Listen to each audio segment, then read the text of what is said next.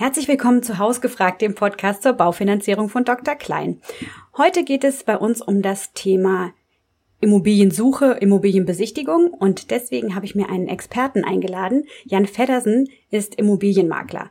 Hallo und herzlich willkommen. Hallo, moin moin, aus Wies bei Flensburg. Herzlich willkommen ganz aus dem Norden Deutschlands sozusagen, vom Norden im Norden. Ich sitze ja in Lübeck, dann haben wir heute noch mal ein bisschen nördlicher ähm, jemanden. Das äh, schafft man auch nicht alle Tage. Ja, viel nördlicher geht's ja bald nicht mehr. Herr Feddersen, was macht denn eigentlich ein Immobilienmakler so genau und ähm, wann ist er und für wen ist er denn eine sinnvolle Unterstützung? Also mal auf den Punkt gebracht, ein Immobilienmakler bietet professionelle Hilfe für den Verkauf oder aber auch für die Vermietung von Immobilien. Dabei ist aber auch jeder Makler anders aufgestellt und spezialisiert. Ich selber als Einzelunternehmer von Feddersen Immobilien habe mich speziell auf den Verkauf von Wohnimmobilien spezialisiert, wie zum Beispiel Einfamilienhäuser, Doppelhäuser oder auch Eigentumswohnungen. Aber auch Kapitalanlagen und Grundstücke habe ich natürlich schon verkauft. Da kenne ich mich natürlich besonders gut aus, weil ich ja auch äh, neben meinem äh, Immobilienkaufmann IHK und Immobilienmakler IHK auch äh, einen Abschluss im Hochbau habe, also geprüfter staatlich, äh, staatlich geprüfter Hochbautechniker bin. Da, äh, wie gesagt, der Maklerberuf an sich ist ja auch sehr vertrieblich einzustufen. Ne? Ohne Kontakte geht da gar nichts. Äh, ja, menschenscheu sollte man da nicht sein, das ist auch ganz wichtig.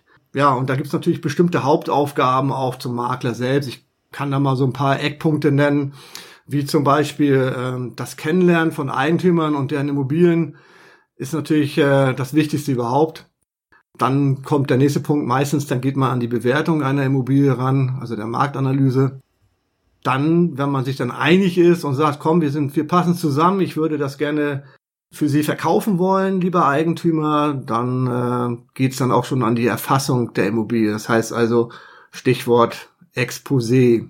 Das gehe ich natürlich dann auch komplett durch mit dem Eigentümer, dass ich da nichts vergesse und äh, schreibe das dann schön zusammen. Der nächste Punkt wäre dann die Vermarktung der Immobilie natürlich. Das ist so mit einer der aufwendigsten äh, Themenbereiche und später halt der Verkauf und die Übergabe. Dazwischen liegen natürlich noch unzählig viele Tätigkeiten, ja. die der normale, der, der normale Laie sieht das eigentlich gar nicht. Das sieht ja nur mal die, die Spitze des Eisberges. Also Fotos erstellen, Videos machen, Drohnenaufnahmen. Was gibt's da noch? Grundrisse erstellen, Behördengänge, unzählige Telefonate, Vorauswahl von Kaufinteressenten, Kaufpreisverhandlungen. Bei Eigentumswohnungen kommt ja dann auch meistens noch der Kontakt zur Hausverwaltung, der ist dann auch nochmal gegeben. Ja, und so summieren sich natürlich die Aufgaben. Ne?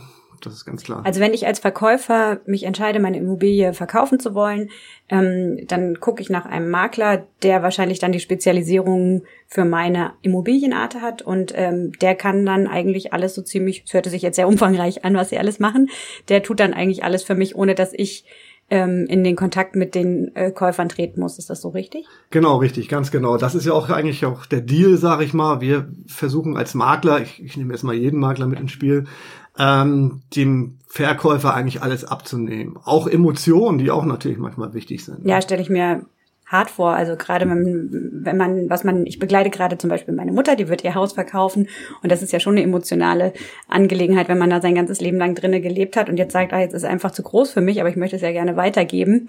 Äh, da hängen ja viele Emotionen dran, kann ich mir vorstellen, dass das gut ist, wenn man das in äh, fachliche Hände gibt, die dann ein bisschen unemotionaler sind.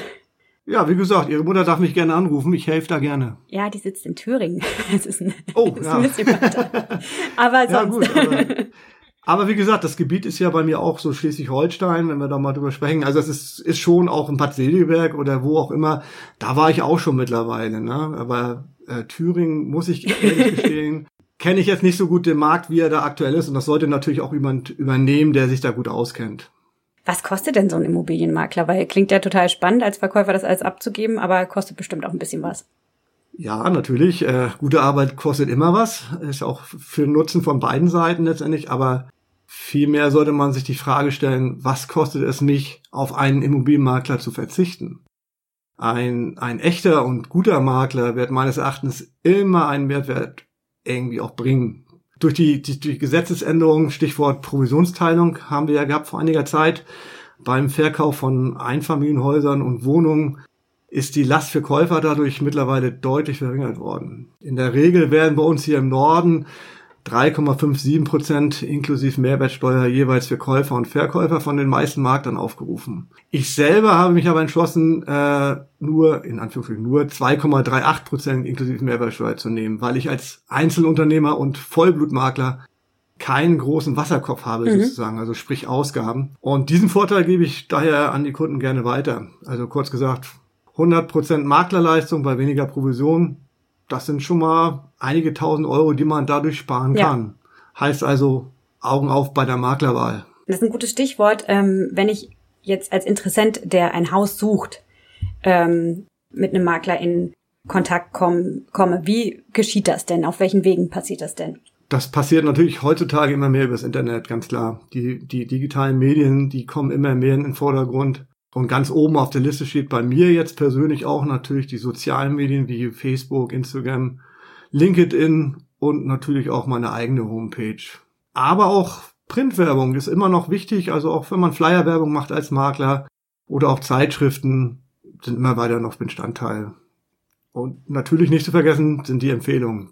Das sind meiner Meinung nach immer die Kontakte mit einer hohen Wertschätzung und Bestätigung der eigentlichen Arbeit. Ja, das kann ich nachvollziehen. Wenn man gute Erfahrungen gemacht hat, dann gibt man das ja auch gerne weiter. Ne? Richtig. Wie erkenne ich denn dann in diesem, in diesem Wust sozusagen, gerade im Internet, wenn ich da wahrscheinlich google nach Maklerin oder Makler, dann kriege ich ja eine ganze Menge ausgespuckt. Wie erkenne ich denn einen guten Makler? ja, das ist ganz einfach zu sagen, wenn er sich Feddersen Immobilien nennt und aus Wies kommt. Nein, Spaß beiseite. Also in erster Linie sollte ein Makler Ahnung haben, wovon er spricht. Eine solide Ausbildung und eine ständige Fort- bzw. Weiterbildung sind dabei unverzichtbar. Es ist ja auch so heute dieses Fortbildungsgesetz, da sind wir ja sowieso verpflichtet, immer in einem Turnus immer uns auch weiterzubilden und das auch weiterzugeben. Das ist auch ganz gut so, damit man auch die schwarzen Schafe nachher mal unterscheiden kann ne, von den richtigen, guten. Dann ganz wichtig natürlich auch immer, äh, man sollte sich fragen, macht das jemand nebenher oder als Vollzeit? Macht das jemand mit Leib und Seele oder macht er es mal so, ja, ich möchte gerne mal eine Immobilie verkaufen und ein bisschen Geld verdienen? Das wird sich natürlich auf Dauer auch nicht durchsetzen können. Also das ist ja äh, dieses Fachwissen oder diese IHK-Zertifizierung, die es gibt, ähm, die sind ja meines Wissens auch keine Zugangsbeschränkung. Ne? Also man kann sich auch nee. Makler oder Maklerin nennen, ähm, wenn man die nicht hat. Ne? Genau, das ist so wie mit anderen Begriffen auch heute Sachverständige und so. Das, ja. Die sind ja alle nicht mehr so geschützt. Ne? Also da, wie gesagt, ein Tipp. Also bevor man einen Makler ein Verkaufsmandat erteilt, sollte man einfach mal sich die Zeit nehmen und Makler vergleichen und persönlich kennenzulernen. Also Vertrauen ist auch hier eine sehr wichtige Komponente. Ja, und wie Sie auch sagten, ähm, Sie sagten ganz am Anfang, ist ja auch wichtig, dass man gut zusammenpasst, ne? dass die Chemie stimmt und dass das gut äh, funktioniert. Genau, genau. Also ich habe es auch schon mal gehabt, sage ich mal, auch einen, wo ich ein Haus verkaufen sollte, wo es eigentlich ehrlich gesagt nicht gepasst hat. Also erstmal nicht vom Preis her und auch vom äh, vom Menschlichen her. Ne? Und da waren wir einfach zu weit auseinander. Und da muss ich halt auch mal den, den Mut haben, sagen, pass mal auf, das passt nicht. Ähm, das wird nichts, wenn ich da so weit auseinander lege. Und ich hatte nachher auch recht im Nachhinein, weil das Haus war irgendwie gefühlte fünf Jahre im Netz. Und ähm, ja, ich weiß gar nicht mehr, was mit dem Haus heute ist, ob das schon verkauft ist. Es hat einfach nicht gepasst und das, das kann auch mal vorkommen. Für unseren Podcast hören ja vor allen Dingen Kaufinteressenten ähm, ein bisschen mehr als Verkäufer. Deshalb ähm, nochmal die Frage, wenn man die, die Interessenten haben ja häufig den Erstkontakt mit äh, dem Makler oder der Maklerin über das Exposé. Und da gibt es ja mannigfaltige Arten von Exposés. Ähm, Sie haben es vorhin schon mal angesprochen, dass Sie auch Bilder für Exposés machen. Ähm, was zeichnet denn ein gutes Exposé aus? Also erstmal, ich habe mir das im Credo gemacht, das wird man auch so sehen oder wenn man mich kennt, auffallend, anders, authentisch. Und genauso ist es auch natürlich, ich versuche natürlich auch auffallend sein mit einem Exposé, dass es heraussticht. Aber es muss auch immer die Wahrheit widerspiegeln. Also das ist ganz, ganz wichtig. Eine gute Vorbereitung mit den Eigentümern im Vorfeld die Räumlichkeiten und das Umwelt vernünftig herrichten. Da ist auch manchmal weniger mehr. Ehrliche Texte sind da ganz wichtig und halt auch bei Schäden auch diese anzugeben, also dass man die nicht verheimlicht oder auch zumindest nachher natürlich im, im, im Besichtigungstermin auch nochmal wirklich aufzeigt. Ne? Und äh, ja, ich habe es halt eben so bei Fotos vor allen Dingen, ich habe jetzt keinen übertriebenen Weitwinkelobjektiv dran, weil das ist teilweise so übertrieben, äh, die Leute werden da wirklich dann auch äh, getäuscht dann. Ne? Das muss man ein bisschen aufpassen, wenn die dann vor Besichtigung machen, dass das auch alles dem der Wahrheit entspricht letztendlich. Ja, nützt ja auch keinem was, ne? Also wenn dann jemand kommt und sagt, das sah doch ganz anders aus. Genau, im Gegenteil, es verärgert auch dann. Dann sagt man einfach, wie ist das denn? Ja. Ist doch viel größer eigentlich. Nee, nee, das ist schon so. Obwohl man sagen muss, natürlich klar, ein bisschen Weitwinkel muss immer sein, auch gerade bei so kleinen Räumlichkeiten, so ein kleines Gäste-WC, wo nur, sagen wir mal, einmal zwei Meter. Da muss ich ja irgendwie die Möglichkeit haben, überhaupt das auch zu präsentieren. Und da muss man natürlich auch ein bisschen nachhelfen. Aber so von so Euphemismen wie verkehrsgünstig gelegen, wenn das Haus an einer äh, sechsspurigen Straße liegt, äh, halten Sie jetzt auch nichts von. Nee, also da ist es ja genauso. Letztendlich, wenn ich da einen Besucher kriege, der wird schon als erstes sehen, wo, da, wo die Immobilie ist. Und da würde wahrscheinlich schon dann, wenn ich dann da irgendwas Verkehrtes sagen würde, würden die ja gar nicht mehr kommen, da würden die ja gleich umdrehen. Und ähm, wenn Sie dann, also wenn sich Interessenten bei Ihnen melden, ähm, nach welchen Kriterien geben, vergeben Sie denn da die Besichtigungstermine? Genau, das ist eigentlich schon eine, eine, eine Arbeit für einen Makler. Da muss er sich selber eben überlegen, äh, habe ich jetzt viel Arbeit, dass ich jetzt einfach nur die, die Masse nehme oder fange ich jetzt schon an, im Vorfeld zu selektieren? Und das mache ich halt so. Ähm, dahinter frage ich sehr viel, ne? Was zum Beispiel, was braucht der Kaufinteressent eigentlich? Oder welche Wünsche hat er? Warum will der Interessent gerade diese Immobilie? Ne? Das sind so Fragen. Oder passt die Anzahl der Familienmitglieder überhaupt? Ich kann ja schlecht eine Familie mit drei Kindern eine, eine Drei-Zimmer-Wohnung oder Drei-Zimmer-Haus geben, ähm, das haut vorne und hinten nicht hin. Da kann ich eigentlich im Prinzip schon vorselektieren. Und äh, letztendlich muss man sagen, das kommt natürlich super bei den Eigentümern an, denn die Anzahl der Einzelbesichtigungen, weil ich, ich mache grundsätzlich nur Einzelbesichtigungen, keine Massenbesichtigung, weil ich das blöd finde für so ein Objekt, was dann in die Hunderttausende geht, äh, da äh, zehn Leute durchzuschicken, weil da mache ich wirklich nur Einzel Einzelbesichtigungen.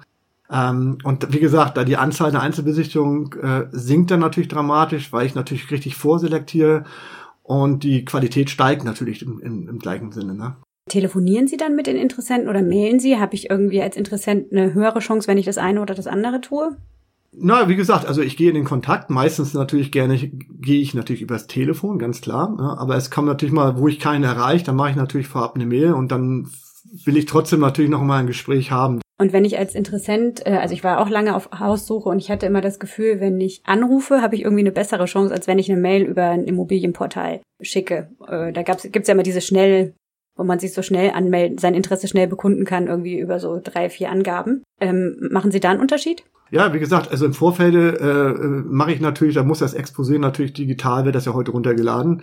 Und da habe ich ja Kontakt über die Homepage oder über, über die Portale, also die Immowelt oder wie sie alle heißen. Ähm, da ist es natürlich digital, da müssen ja auch bestimmte Datenschutzrechtlinien eingehalten werden und so weiter und so fort. Aber im Nachgang wird immer noch ein Telefonat dann entstehen. Ne? Jetzt haben wir ja schon ein bisschen Corona, schon ein paar, eine längere Zeit. Ach hey. Da war das gerade am Anfang, habe ich so beobachtet, natürlich schwierig mit den äh, Besichtigungen. Da wusste man ja auch noch gar nicht, wie was passiert jetzt, äh, wie wird das übertragen und so. Hat sich ähm, jetzt auf lange Frist aus Ihrer Sicht da was verändert? Hat sich auch in der Angebotserstellung oder in der Präsentation was verändert? Also die arbeiten an sich natürlich nicht, aber es ist natürlich wichtig, kontaktlose Verbindungen aufzubauen. Ne, aufzubauen. Ähm, dieses Leidensthema Corona, äh, ich kann es auch ehrlich gesagt bald nicht mehr hören, wie so viele andere Leute auch. Es, es wird langsam auch echt lästig, sage ich mal, für alle. Und wir hoffen natürlich, dass das bald vorbei ist, ganz klar. Ich halte mich natürlich an alle Regeln, die es gibt. Ähm, aber Corona ist natürlich ein weiterhin aktuelles Thema und ernstes Thema auch. Und daher sind die Möglichkeiten, digital zu arbeiten, umso wichtiger das ist, das ist wirklich wahr. Also ich bin auch selber sehr gut aufgestellt für die Möglichkeiten mit äh, kontaktlosen, mit der, mit der kontaktlosen Vermarktung. Ne? Also das, das klappt sehr gut, auch mit den ganzen Präsentationen. Ich mache sehr viel Videos, äh, 3D-Animationen, äh, Gänge natürlich und so weiter. Das ganze Programm halt eben. Das gehört sich auch heutzutage. Aber es bleibt schon so, dass äh, noch eine echte, in der Regel schon noch mindestens eine echte Besichtigung stattfindet, oder? Also es ist ja auch grundsätzlich so, ich kann ja, selbst wenn äh, Leute ankommen und, oder Interessenten ankommen und sagen, ich kaufe das ohne gesehen, also das gibt's gar nicht. Also das würde ich, da würde ich auch Probleme kriegen, wenn es dazu käme. Dann würde jeder Richter mir später sagen, sie sind ihrer Verantwortung nicht nachgekommen und die können ja nicht irgendwie was verkaufen, was man nicht gesehen hat. Also genauso bin ich auch dazu, wenn nur der Ehemann kommt, dass ich dann immer noch die Frau auf jeden Fall dazu einlade in einen zweiten Gang, weil es ist nicht Schlimmeres, als wenn nur einer entscheidet bei einer, bei einer Ehe. Das geht also nicht. Das passiert nicht bei einer Lebenspartnerschaft. Ja. Das, das, das geht nicht. Ja, also da muss es schon eine einhellige Entscheidung geben dann für oder gegen die Immobilie. Ja, auf jeden Fall. Ganz, ganz wichtig. Das gibt nur Ärger sonst okay. zu Hause. Das, ist, das bringt nichts. Welche drei Fragen würden Sie denn jedem empfehlen, die zu stellen bei einer Besichtigung? Ganz wichtig würde ich sagen, warum will der Eigentümer eigentlich verkaufen? Das ist so eine Frage, da weiß ich ganz genau, der hat sich jetzt damit beschäftigt. So für mich die wichtigste Frage eigentlich, wenn ich ehrlich bin. Und dann würde ich natürlich so gerne mal hören wollen, wie ist das Verhältnis eigentlich zu den Nachbarn, also dass die sich mal Gedanken machen, weil das ist ja auch ein wichtiger Punkt, den vergisst man ganz schnell. Der ist für mich auch sehr wichtig. Und äh, ja, wann, wann wäre überhaupt eine Möglichkeit oder wann wäre die Übergabe überhaupt möglich? Das heißt also, welche Situation hat der Interessent überhaupt? Ist er in einem Mietvertrag drin? Hat er was zu verkaufen oder hat er was gekauft oder oder oder? Damit man auch mal so diesen Rahmen sieht von dem ganzen Zeitablauf, wie das überhaupt funktionieren kann letztendlich. Ne? Meinen Sie jetzt mit Interessenten Verkaufsinteressent oder ein Kaufsinteressent? Ein Kaufinteressent? Nee, das ist äh, also wie gesagt, wenn wenn das ist so sowohl als auch. Zu wann wäre eine Übergabe möglich, ist ja natürlich der, der Verkäufer muss ja natürlich wissen, wann er rausgeht. Er wird ja auch irgendwo was Neues haben oder irgendwas aufgeben oder sich verkleinern. Und genauso auch der Interessent natürlich. Also das muss ja irgendwie passen. Aber das kann man ja auch im, im Kaufvertrag nachher genau regeln. Da gibt es ja irgendwie eine ganz breite Möglichkeit. Ne? Also ich hatte jetzt auch gehört, es gibt so Optionen, dass man irgendwie das Haus schon verkauft, obwohl man erst in einem Jahr auszieht und so weiter, gibt es ja wirklich irgendwie mannigfaltige Möglichkeiten. Genau, dafür ist ja der Notar da. Da, da haben wir ja die juristische Seite und äh, das klärt man dann alles im Vorfeld natürlich auch ab. Also das ist auch zum Thema äh, Notar. Termin, also der Entwurf, der wird ja natürlich auch ausgiebig behandelt, dass da wirklich alle Fragen schon vorab alle geklärt sind. Das ist ganz spannend, weil ich habe, glaube ich, keine der Fragen gestellt, außer die mit der Übergabe. also warum Verkauf hat, glaube ich, der Verkäufer damals selber erzählt. Aber das Verhältnis zu den Nachbarn habe ich, hat er, glaube ich, auch erzählt. Das sind ja nur einige Fragen. Also, aber, aber schon, wie gesagt, gerade so die Frage, äh, warum der Eigentümer verkaufen will. Daran merkt man ja auch schon, was ist mit der Immobilie auch los, ne? Das merkt man natürlich dann auch. Was war denn so die kurioseste Frage, die Sie mal bei einer Besichtigung gehört haben? Puh, also Gott sei Dank habe ich noch nicht so viel verrückte Fragen bekommen. Ich habe natürlich, ich kriege natürlich sehr viele Fragen gestellt, was ja auch gut ist. Also Wer fragt, der führt, das ist ganz klar. Das ist auch in so, in so einem Gespräch natürlich wichtig.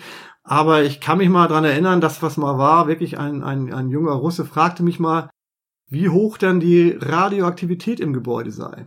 Da musste ich natürlich erstmal Nacht, was meint der überhaupt eigentlich radioaktiv? Wir haben hier kein Kernkraftwerk. Aber der Hintergrund war der, und da habe ich mich dann auch mal, noch mal schlau gemacht, dass im Granit, also in Granitfußböden bei Elterngebäuden zum Beispiel, da soll wohl äh, die Möglichkeit bestehen, dass es auch eine radioaktive Strahlung geben kann. Aber alles in einem ganz geringen Maße. Also das ist, ob das jetzt ein Mythos ist oder Wahrheit, also da, da, da muss man, muss man genau nochmal nachgucken und eruieren. Aber letztendlich ähm, habe ich natürlich gefragt, ja gut, dafür brauchen wir dann einen Geigererzähler. Ne? Ja, klar. kann ich das natürlich nicht messen. Aber das war für mich dann auch so ein bisschen überraschend, solche, äh, solche Frage zu kriegen. Da war ich echt ein bisschen perplex und musste erstmal überlegen, was meint er jetzt eigentlich damit? Ne? Aber das Ende vom Lied war natürlich nachher, ich brauchte keinen Zähler zu organisieren, denn der Rest der Wohnung entsprach dem, dem Herrn nicht so. Und da war ich das erste Mal glücklich, dass einer gleich äh, ja, abgesagt hat in, in dem Sinne. Ne? So ein Geigerzähler hat man nicht parat, ne? Das ist ja das nächste Problem. Also, das, aber ich habe mir natürlich schon Gedanken gemacht, ja, wie geht man denn damit um? Weil das, das habe ich auch noch nicht gehört, so, ne? Wie schätzen Sie das denn ein? Einige Interessenten nehmen ja auch dann so bei der zweiten Besichtigung einen Gutachter mit. Macht das Sinn oder wann macht das Sinn? Was würden Sie da empfehlen? Also grundsätzlich spricht nichts dagegen, einen Gutachter dabei zu haben. Also warum, warum eigentlich nicht? Ist es doch vollkommen okay. Also ich habe persönlich überhaupt nichts dagegen. Im Gegenteil, äh, wenn ein Gutachter dabei ist, äh, kann ja denjenigen auch seinen, seinen Interessenten ein bisschen helfen, Hauptsache ist nur halt eben, der Gutachter ist kein äh, Klugscheißer oder ist nur mitgekommen, um alles schlecht zu reden. Also das wäre dann für mich so ein Punkt, wo ich sage, hm, jetzt müssen wir mal ein bisschen aufpassen, dass sich das nicht jetzt hier verhärtet alles, ähm, nur um den Kaufpreis zu drücken. Ne? Aber wie gesagt, ich finde es trotzdem gut, also ich habe damit überhaupt nichts gegen. Ähm, da bin ich auch Experte genug und merke sehr schnell, ob das auch Sinn macht. Aber dazu muss man sagen, sinnvoll wäre natürlich ein Gutachter zum Beispiel bei älteren Immobilien, wo auch komplizierte Schäden vorkommen könnten.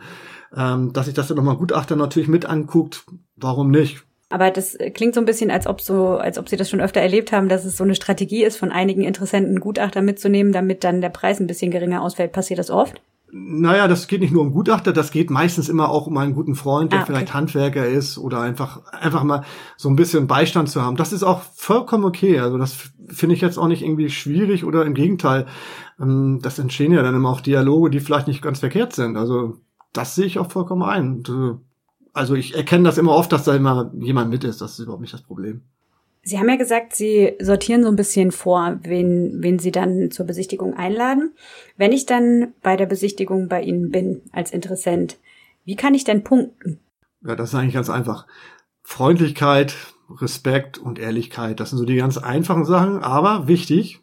Und das hilft natürlich ungemein. Der erste Eindruck ist natürlich auch ganz klar. Ne? Das ist wie bei einer Bewerbung auch letztendlich oder beim Bewerbungsgespräch. Was manchmal schade ist halt eben, wenn Besichtigungstermine vergessen oder auch gar nicht abgesagt werden. Das finde ich immer so ein bisschen schade, weil es ist ja eigentlich nicht schlimm, vorher einfach mal Bescheid zu sagen, weil es sind ja auch teilweise die Eigentümer mit dabei und ähm, ja, ich kann es halt da nicht ändern in dem Moment. Ähm, ist trotzdem ein bisschen, bisschen schade, aber meistens habe ich dann ein gutes Gespräch mit den Eigentümer wieder. Also von daher zum Überbrücken geht das eigentlich immer ganz gut, das ist kein Problem. Aber es ist immer schade, finde ich, wenn das jemand äh, nicht macht und einfach nur absagt. Okay, also eigentlich so, was man so als gegeben hinnehmen würde, Freundlichkeit, äh, respektvoll äh, im Umgang und äh, genau. wenn man eben zu der Zeit nicht ka kann oder sich verspätet, dann einfach mal durchzurufen. Es klingt eigentlich so ein bisschen trivial, aber ich kann mir vorstellen, dass es für sie nicht immer passiert, weil ähm, ich hatte neulich mal irgendwie mit einer Freundin gesprochen und die sagte, sie haben 50 Immobilien angeguckt und ähm, wahrscheinlich geht da auch mal die ein oder andere Besichtigung irgendwie äh, unter und dann ruft man nicht durch. Aber es äh, natürlich schade für sie dann. Ja, richtig, genau. Aber toll finde ich natürlich, wenn Kaufinteressenten immer hinterfragen. Also Fragen stellen, das ist ganz, ganz, ganz wichtig. Da kann man natürlich punkten. Ähm, und natürlich bestimmte Fragen, wie ich vorhin noch schon kurz gesagt habe, äh, darüber gesprochen habe, sind einfach wichtig. Also ich merke ja auch dann das Interesse und ich merke auch dann teilweise, wie wichtig eine Immobilie ist. Das merke ich natürlich auch. Ne? Wenn es dann dazu kommt, dass ich mich als Kaufinteressent für die Immobilie entscheide, mm, lohnt es sich denn dann überhaupt, um den, in dieser angespannten Situation, die wir ja derzeit haben, über den Kaufpreis zu verhandeln? Sollte ich mich das trauen oder nicht? Also ich sage dann immer auch mal ganz gerne, ja, nach oben hin sind keine Grenzen. Ähm, so kann man es ja auch sehen. Also natürlich ist momentan der Drang nach Immobilien extrem hoch. Ne? Also gerade so Bungalows laufen natürlich richtig gut. Ähm, die Kaufpreise sind im Vorfeld natürlich schon offen gut durchkalkuliert. Also ich versuche den Preis schon richtig gut einzuschätzen oder einzuwerten. Ähm, aber natürlich liegt es in der Natur des Menschen, auch handeln zu wollen. Das ist völlig normal. Aber Kaufpreisverhandlungen vor einer Besichtigung wären definitiv unklug. Kann ich nur abraten, weil wenn jemand ankommt und sagt, äh, ja, ich fange jetzt mit dem Preis an, dann ähm, ja, sehe ich das als nicht so gut an. Das ist ein, das ist ein klarer, klarer Minuspunkt für denjenigen, weil ich kann ja nicht über etwas verhandeln, wenn ich noch nicht mal was gesehen habe, richtig. Es gibt ja so Finanzierungszertifikate. Spielen die eine Rolle ähm, bei ihren, bei ihrer Auswahl von Interessenten? Auf jeden Fall. Ja, natürlich. Es nützt mir ja nichts, wenn einer eine Immobilie haben will und es nicht finanzieren kann. Also das ist schon wichtig. Der Kauf ist immer, also der Kauf einer Immobilie ist immer mit einer Finanzierung gekoppelt. Daher ist das natürlich auch unheimlich wichtig. Und bevor ein Kaufinteressent eine Immobilie besichtigt, sollte er sich unbedingt die Frage stellen, was kann ich mir überhaupt leisten? Das ist auch so einer der wichtigsten Fragen überhaupt. Ich habe ja hier auch von, von Dr. Klein, das ist sehr gut gemacht, eigentlich auch so ein Budgetrechner, damit man einfach mal unverbindlich mal ein bisschen durchrechnen kann. Ja, genau, dann hat man so eine Hausnummer zumindest, ne, was, was sinnvoll ist zu besichtigen und kostet einen dann ja auch nicht. Genau. Ähm, weder dem Makler noch den Interessenten Zeit, äh, wenn man die falschen Immobilien oder zu teure Immobilien anguckt. Wie viele Besichtigungen würden Sie denn sagen, sind so die Regel? Also wann entscheiden sich äh, Kunden für oder gegen eine Immobilie? Also da bei der Anzahl von Besichtigungen gibt es überhaupt keine Regel. Theoretisch kann es sein sogar, dass bereits der, der Erstbesichtiger der passende Käufer ist jeder Kaufinteressent sollte unbedingt ein oder zwei Nächte natürlich darüber schlafen. Also ich habe mir da auch einen klaren Merksatz für mich immer auch gemacht. Das hilft mir ungemein letztendlich so Entscheidungen, die schnell getroffen werden, werden sehr schnell wieder revidiert. Also die Menschen, die direkt vor Ort sind und sagen, ja, ich kaufe es, sind noch nicht mal richtig durch bei der Besichtigung. Und die mir das sagen, ist auch alles schön und gut, ist auch toll, freue ich mich auf der einen Seite, aber ich nehme es erst dann ernst, wenn erstmal eine Nacht vorbei äh, vergangen ist letztendlich. Denn äh, es gibt immer viel aus Emotionen, da ist man schnell äh, mit einer Entscheidung und so ein, so ein Haus- oder Wohnungskauf, der sollte schon gut überlegt sein. ich finde auch, man sieht irgendwie mit der Zeit mehr. Also ich habe, als wir unser Haus gekauft haben, waren wir, glaube ich, ähm, zweimal da, einmal allein und einmal mit einem Gutachter, weil es eine ältere Immobilie ist. Und ähm, nach dem zweiten Mal haben wir uns entschieden, aber dann sind wir eben noch ein drittes Mal rein so zum Ausmessen und ne, wo kommt jetzt irgendwie was hin. Das konnten, durften wir schon machen, äh, bevor wir das sozusagen richtig übernommen haben. Und äh, jedes Mal hat man irgendwie andere Sachen gesehen und nochmal wahrgenommen, weil im ersten ich weiß noch, dieses erste Gefühl war so, oh Gott, das ist es, das ist es. Und beim zweiten Mal war so, ach so, okay, ja, die Fenster, da blättert vielleicht doch ein bisschen was ab. Ja, richtig. Aber auch gerade so, weil Sie sagten, aus, ausmessen, also das ist ja auch so ein Thema, wir haben ja, wie gesagt, die Grundrisse und so sind ja alle vorgegeben. Aber das Gefühl, selber vor Ort zu sein und nochmal wirklich den Zollstock in die Hand zu nehmen oder heute den, den Laserpointer ja. oder wie auch immer, ähm, das, das errate ich auch immer. Also einige haben das auch gleich mit. Und ähm, dann hat man noch ein ganz anderes Gefühl dafür. Ne? Also das ist dann schon viel besser, wenn man direkt vor Ort ist. Machen Sie dann sowas wie Immobilien reservieren? Ja, was heißt reservieren? Also ich versuche natürlich von vornherein immer den richtigen Käufer auch ausfindig zu machen, sage ich jetzt mal. Ich, ich gebe denen auch genügend Zeit, darüber nachzudenken, weil ich finde es immer blöd, wenn man äh, jemand sagt, ja, du kannst dich bis heute Abend 18 Uhr entscheiden das mache ich grundsätzlich nicht. Also ich habe immer dann, wie gesagt, schon, wie ich vorhin schon angesprochen hatte, ich mache ja Einzelbesichtigungen und die gehen in der Regel so 30 Minuten, je nachdem, wie groß das Haus ist oder wie klein die Wohnung ist. Ähm, und den gebe ich natürlich erstmal ganz in Ruhe Zeit, darüber nachzudenken. Und ähm, später wird ja dann sowieso eine Kaufabsichtserklärung gemacht. Aber letztendlich der Verkauf entscheidet sich ja wirklich nachher beim Notar. Und so eine Reservierungsvereinbarung mit Reservierungsgebühr versuche ich eigentlich immer ähm, rauszuhalten. Das sollte eigentlich immer auch irgendwie so ein bisschen entspannt sein. Und wie gesagt, entscheiden, entschieden wird letztendlich immer nachher beim Notar erst. Okay. Es klingt irgendwie so total toll, wenn Sie sagen, ja, ich lasse lass den Interessenten Zeit. Und ich hatte einmal so einen Fall mit einer Maklerin, war das, die, da haben wir die Immobilie nachmittags angeguckt und abends rief sie an, wir müssen uns jetzt heute noch entscheiden oder morgen früh, ob wir die nehmen. Und dann sagte ich, naja, dann möchte ich sie aber noch mal sehen. Und dann sind wir da auch mit einem Gutachter rein und der Gutachter sagte, nee, lieber nicht. Und man merkte aber auch, dass die Maklerin tatsächlich nicht so viel äh, über diese Immobilie wusste, weil die ist immer die ganze Zeit hinterhergelaufen, als der Makler, äh, als der Gutachter mir erklärte äh, oder uns erklärte, was da jetzt so die Kinken sind, die es da gibt. Und dann sagte sie, ah, das ist ja interessant, das ist ja interessant. Und gleichzeitig hat sie aber unglaublich Druck ausgeübt, zeitlich, dass wir uns jetzt entscheiden müssen, ob wir die nehmen oder nicht. Und wir haben uns dann dagegen entschieden, weil wir noch sehr viel hätten investieren müssen und das mit dem Preis für uns dann nicht passte. Und tatsächlich, ich dachte erst, es wäre so Kalkül, aber die Immobilie war wirklich weg. Also es scheint da tatsächlich noch einen anderen Interessenten gegeben zu haben. Ja gut, es kann immer trotzdem viel passieren, auch bei einer Finanzierungsbestätigung. Es kann ja auch wirklich mal passieren, dass kurz vor Schluss, also oder, oder auch beim Notartermin direkt irgendwas kommt, wo auf einmal dann wirklich der, der, der Eigentümer oder auch der Interessent sagt, oh, doch nicht.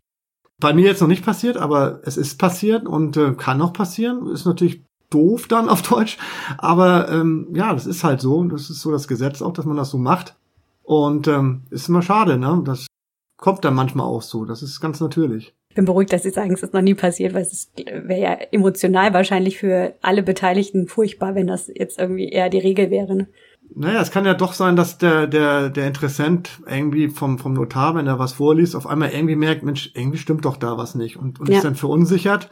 Entweder, entweder kann der Notar das dann auch irgendwie nochmal sinnvoll erklären und äh, das ist dann in Ordnung, oder aber der Interessent äh, oder der Verkäufer sagt sich, Mensch, ich bin mir jetzt total unsicher, weil das ja doch eine wichtige Entscheidung ist die dann auch wirklich nachher fällig ist, ähm, dann sollte man das wirklich dann doch wieder verschieben, wenn man wirklich nicht hundertprozentig klar ist. Deswegen ist die Vorbereitung ja auch äh, so wichtig, dass der Termin im Prinzip eigentlich ein schöner schöner Termin ist und nicht noch, wo man da lange äh, hin und her überlegen muss. Ne? Also eigentlich zum Notartermin muss ich mir klar sein, will ich oder will ich nicht. Ne?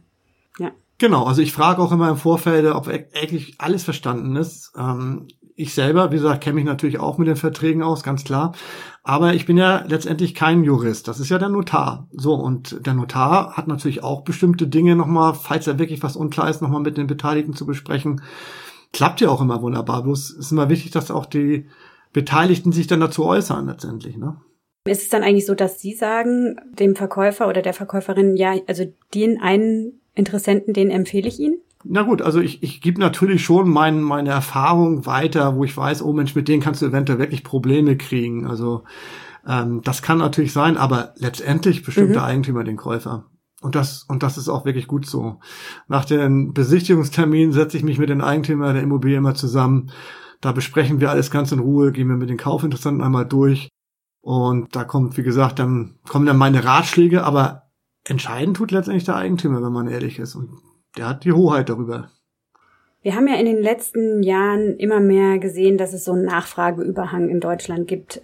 Es gibt viel, eine viel höhere Nachfrage nach Immobilien als es äh, an ein Angebot gibt. Sehen Sie da eine Wende in der nächsten Zeit? Werden mehr Objekte auf den Markt kommen oder wird die Nachfrage abnehmen?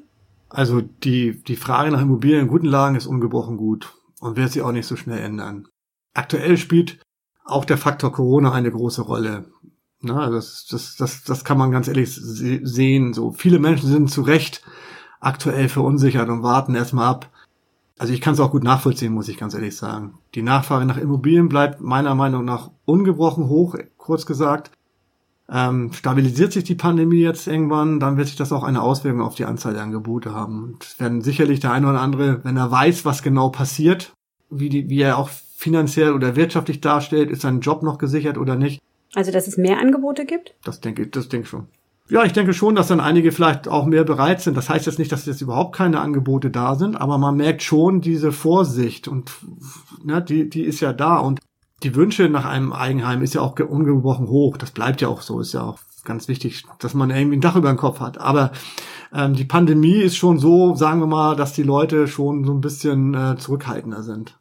Und ähm, wenn Sie sagen, das wird eigentlich so bleiben, rechnen Sie dann auch eher weiterhin mit steigenden Immobilienpreisen? Also in, in gefragten Gegenden, also Großstadtmetropolen auf jeden Fall. Ähm, nicht selten kommt es vor, dass Käufer das Grundstück wollen und sich darauf ihre, ihr, ihr Wunschhaus neu bauen sogar. Also das habe ich auch schon sehr oft mitbekommen, ähm, dass das Haus gar nicht das Entscheidende ist, sondern die Lage halt, das Grundstück. Die Preise, wie gesagt, die werden weiterhin steigen, das denke ich mal schon. Nicht mehr so moderat, aber ähm, ich denke mal schon, weil die Baupreise ja auch damit gekoppelt sind und ähm, ja, ich denke mal schon, dass das nicht, nicht nach unten geht, sondern eher nach oben geht. Und wichtig weiterhin sind natürlich auch die Punkte Lage und Zustand der Immobilie. Ne? Ähm, vieles ist veränderbar, aber nicht die Lage. Lage, Lage, Lage, ne? Lage, Lage, Lage, genau. Die Gefahr einer Immobilienblase, sehen Sie die? Also das Wort Immobilienblase äh, höre ich eigentlich gar nicht mehr hin. Ähm, das ist ja schon seit Jahrzehnten so, was passiert damit, wann platzt sie? Also dieses Wort mag ich eigentlich gar nicht, weil es in meinen Augen auch sehr verunsichert. Ne? Krisen kommen und gehen, das war so und wird auch immer bleiben. Sind wir doch mal ehrlich, das Bauen an sich wird Jahr für Jahr teurer. Immer weniger Fachkräfte, Baustoffpreise steigen. Warum sollte, warum sollte daher die, die eigentliche Immobilie günstiger werden? Ne?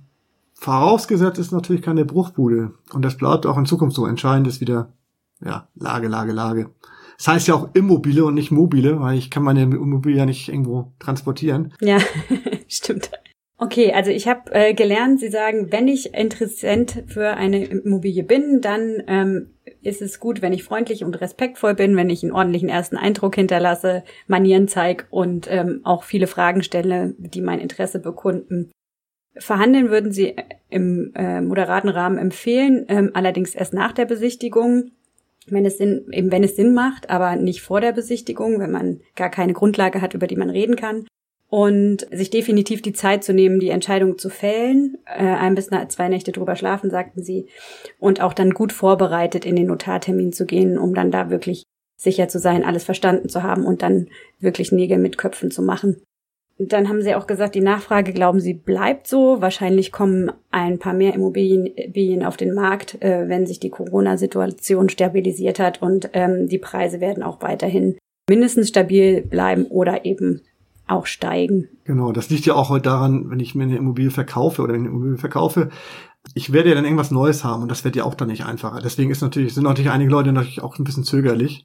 Das kann man ja auch verstehen. Deswegen ist so momentan so ein bisschen ja, ein bisschen zurückhaltende Situation, aber Immobilien werden immer noch weiter gut verkauft und auch gekauft. Herr Feddersen, ich danke Ihnen total. Ich habe super viel gelernt.